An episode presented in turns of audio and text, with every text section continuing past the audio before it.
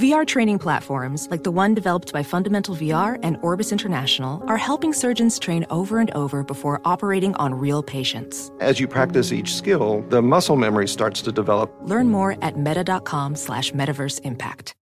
You know, it can be hard to see the challenges that people we work with every day are going through. Invisible struggles like stress and burnout, caregiving for a loved one, or being misunderstood. But insight, awareness, and empathy will help us better see the issues they're dealing with. And that can make us and our companies healthier too. I'm Holly Robinson Pete. Join us on The Visibility Gap, a new podcast presented by Cigna Healthcare. Download it wherever you get your podcasts. The less your business spends, the more margin you keep. But today, everything costs more. So smart businesses are graduating to NetSuite by Oracle. NetSuite is the number one cloud financial system, bringing accounting, financial management, inventory, HR into one proven platform, helping you reduce IT costs, maintenance costs, and manual errors. Over 37,000 companies have already made the move to NetSuite. Now through April 15th, NetSuite is offering a one-of-a-kind flexible financing program. Head to netsuite.com slash earnings right now. netsuite.com slash earnings. Le entregamos todo lo que necesita saber para comenzar el día. Esto es Bloomberg Daybreak para los que escuchan en América Latina y el resto del mundo. Buenos días y bienvenido a Bloomberg Daybreak América Latina. Es jueves 19 de enero de 2023. Soy Eduardo Thompson y estas son las noticias principales. Empiezan a aparecer algunas fisuras entre los directivos de la Reserva Federal en cuanto a la dirección de las tasas. Lori Logan de la Fed de Dallas y Patrick Harker de Filadelfia respaldaron ayer un ritmo más lento de aumentos de tasas a partir de la próxima reunión. James Bullard de la Fed de San Luis y Loretta Mester de Cleveland apoyaron mantener una política más restrictiva por más tiempo. Hoy más tarde hablarán John Williams de Nueva York y la vicepresidenta Lael Brainard. En este contexto, los mercados están con bajas por temores a una recesión y los bonos del tesoro suben. Europa retrocede con fuerza. El dólar tiene pocos cambios. Hay quienes creen que el Banco de Japón deberá retirar el estímulo a pesar de su anuncio de mantenerlo esta semana. UBS y Schroders mantienen las apuestas de que los rendimientos de los bonos japoneses aumentarán, dadas las expectativas de que el Banco de Japón dejará de limitar los títulos a 10 años al 0,5%. Pinebridge Investments dijo, comillas, la madre de todos los pivotes está en marcha, pero vendrá en fases y la especulación de un menor ritmo de alzas de tasas ha llevado a una bonanza en las emisiones de bonos.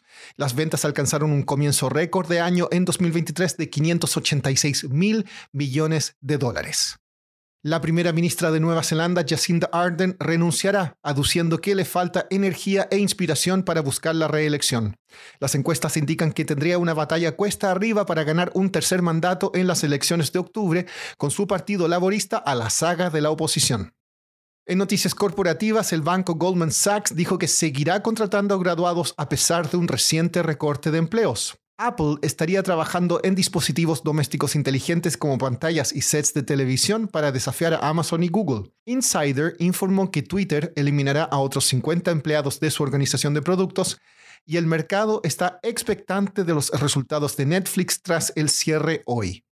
Pasando a América Latina, el ministro de Economía de Argentina, Sergio Massa, anunció ayer una sorpresiva recompra de bonos por mil millones de dólares. Los precios de los bonos subieron con fuerza tras el anuncio, aunque no hay claridad aún de dónde provendrán los fondos para la operación.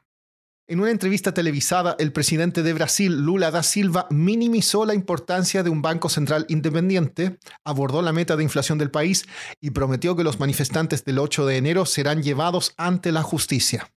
Agricultores peruanos y manifestantes se dirigían a Lima el jueves en camiones y autobuses para exigir la renuncia de la presidenta Dina Boluarte tras semanas de protestas en áreas rurales. La policía intensificó su presencia en las principales vías de acceso a Lima.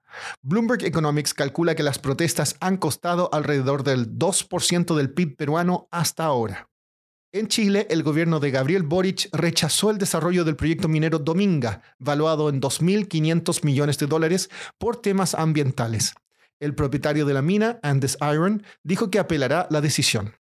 Tras una suspensión de tres años, esta semana se está llevando a cabo en Suiza la famosa cumbre de Davos. Ben Bartenstein, corresponsal de Bloomberg News, está en Davos esta semana cubriendo las entrevistas y conferencias y acá nos cuenta cuáles han sido los temas más importantes de la cumbre. Bueno, las grandes conversaciones aquí han sido sobre la fragilidad de la economía global y cómo los líderes están manejando la política de las grandes potencias. Los ejecutivos hablan de la recuperación en China. ¿Será esto positivo para los mercados emergentes o aumentará las presiones inflacionarias globales? Están hablando mucho sobre las sanciones de Rusia y la guerra en Ucrania llevará a algunos países a diversificar sus reservas de divisas y otra duda es si la OPEP Plus, un grupo liderado por Arabia Saudí y Rusia, si es sostenible a medio plazo. Ben, ¿cuáles han sido los otros temas que te han llamado también la atención? Otro tema importante ha sido la transición energética. Ha habido algunas reuniones privadas que han reunido a ambientalistas y ejecutivos petroleros y la pregunta recurrente era cómo abordar los desafíos climáticos globales urgentes y al mismo tiempo comprender que, en última instancia, los inversores invertirán su dinero en clases de activos que generan mayores rendimientos. Y para terminar, un dato musical. Hoy la cantante e ícono de la música country Dolly Parton cumple 77 años de edad. Entre sus grandes éxitos destacan las canciones Jolene, I Will Always Love You y 9 to 5. Eso es todo por hoy. Soy Eduardo Thompson. Gracias por escucharnos. Para conocer todas las noticias que necesita para comenzar el día, revise Daybreak en la app Bloomberg Professional, donde puede personalizar las noticias que desee recibir. También puede suscribirse a la versión solo audio en Spotify, Apple Podcasts o la plataforma de su preferencia. Esto es todo por hoy. Escuche de lunes a viernes Bloomberg Daybreak. It can be hard to see the challenges that people we work with every day are going through. I'm Holly Robinson Pete. Join us on The Visibility Gap, a new podcast presented by Cigna Healthcare. Download it wherever you get your podcasts. Success is more than a destination. It's dedication, it's fortitude, and it's the work, passion, and grit inside of us that comes before all recognition. That's what Stiefel has been doing for over 130 years, and it's why Stiefel is one of the fastest growing wealth management firms in the country. And Stiefel goes beyond traditional wealth management to offer you a full suite of banking services, direct access to one of the industry's largest research franchises, and a leading middle market investment bank. It's the best of each of us made better by the best in all of us. And that is where success meets success. Find a Stiefel financial advisor at stiefel.com. That's S-T-I-F-E-L dot com. Stiefel, Nicholas and Company Incorporated, member SIPC and NYSE.